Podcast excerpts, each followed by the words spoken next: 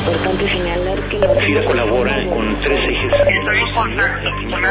Aprovechar al máximo los recursos naturales.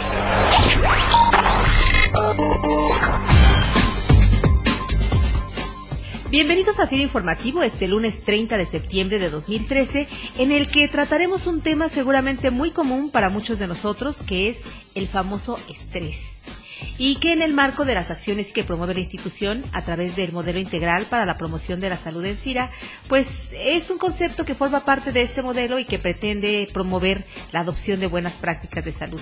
Y bueno, para platicar el día de hoy con nosotros sobre el manejo de estrés, nos acompaña la licenciada Esther Crisóstomo, ella es psicóloga y terapeuta especialista en diferentes aspectos de desarrollo humano y que además muchos de nosotros conocemos ya por los diferentes cursos que ha impartido para papás, para mamás, asistentes, etcétera. Esther, bienvenida a Informativo. Hola Ceci, buenos días. Gracias por la invitación. Esther, pues entrando en tema, si bien se considera que el estrés es una respuesta natural del organismo necesaria para la supervivencia, ¿cómo podemos identificar que este estrés se está convirtiendo en una patología o en un problema? Mira, el estrés a veces lo vemos como algo negativo, ¿no? Y hasta decimos, estoy estresado. Sin embargo, tenemos que tomar en cuenta que el estrés puede ser nuestro amigo. Cuando nosotros presentamos este grado de estrés como respuesta, el cerebro produce sustancias como adrenalina noradrenalina que nos ponen alerta. Entonces puedes tomar más decisiones, tener más alternativas, ser más creativo. Hasta ahí nos permite ser activos y productivos. Cuando se convierte en nuestro enemigo es cuando nosotros no lo compensamos con conductas positivas saludables sino que permitimos que nos vaya rebasando y entonces menos duermo, tomo más café, me desgasto más y bueno, pues ahora fumo y entonces en vez de proporcionarlo saludablemente, le vamos metiendo al organismo como sobrecarga, como sobredesgaste. Entonces llega un momento en que no alcanza a recuperarse o a poder manejarlo o nivelarlo. Entonces ahí es cuando se empieza a afectar. ¿Cuáles son los signos, por ejemplo, de, sabes que estoy teniendo desgaste? Estoy sobrepasándolo. Empiezas a tener constantes dolores de cabeza.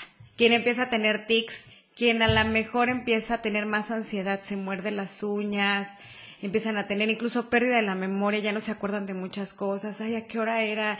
Y entonces pasan de lo que sería del estrés a la ansiedad. Y es entonces cuando este tipo de estrés empieza a afectar nuestras actividades personales y laborales.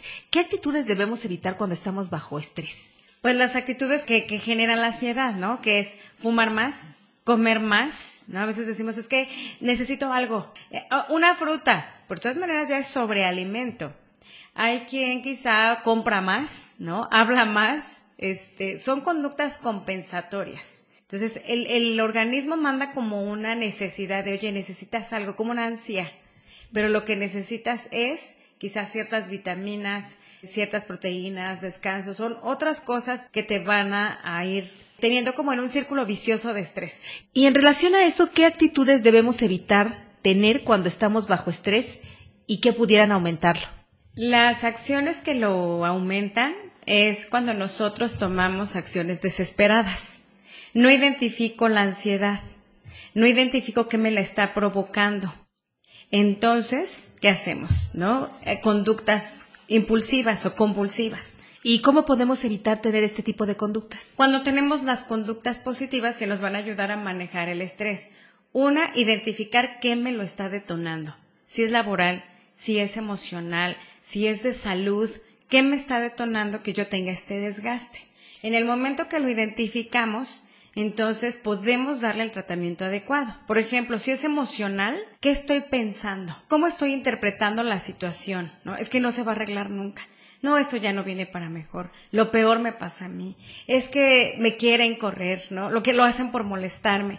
Esos pensamientos te van como disminuyendo la motivación de tal manera que pues te hunden. Y bueno, también puede ser laboral. La cantidad de trabajo. O sea, llega un momento en que dices, ya saqué esto, ya saqué el otro, ya saqué aquello, ya, pero hay más. Entonces la sobrecarga también nos lleva a un desgaste. Y Esther, que nos dieras algunos tips o técnicas que nos permitan combatir el estrés. La forma como nosotros lo podemos compensar es cuando nos detenemos una a identificar el qué. Y entonces vamos con el cómo. El cómo es a través de lo que nos va a generar bienestar. Pensamientos positivos, tomar agua para hidratar correctamente nuestro cuerpo, caminar o hacer algún tipo de ejercicio.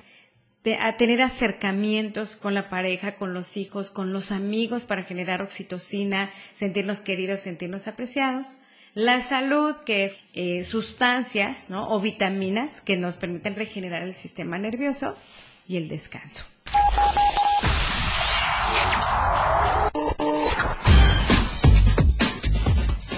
Pues agradecemos mucho a la psicóloga Esther Crisóstomo su participación en esta emisión de FIR Informativo, que esperamos contribuya a que todos tengamos un mejor manejo de estrés. Esther, muchísimas gracias por tu participación. Gracias, Ceci, por la invitación. Y a todos ustedes que lunes a lunes nos escuchan, agradecemos su amable atención y los invitamos a que participen con sus dudas, sugerencias o comentarios en el correo electrónico sci.fira.go.mx y los esperamos el próximo lunes con una edición más de FIRA Informativo. Hasta el próximo lunes. FIRA Informativo es una producción de la Subdirección de Comunicación Institucional.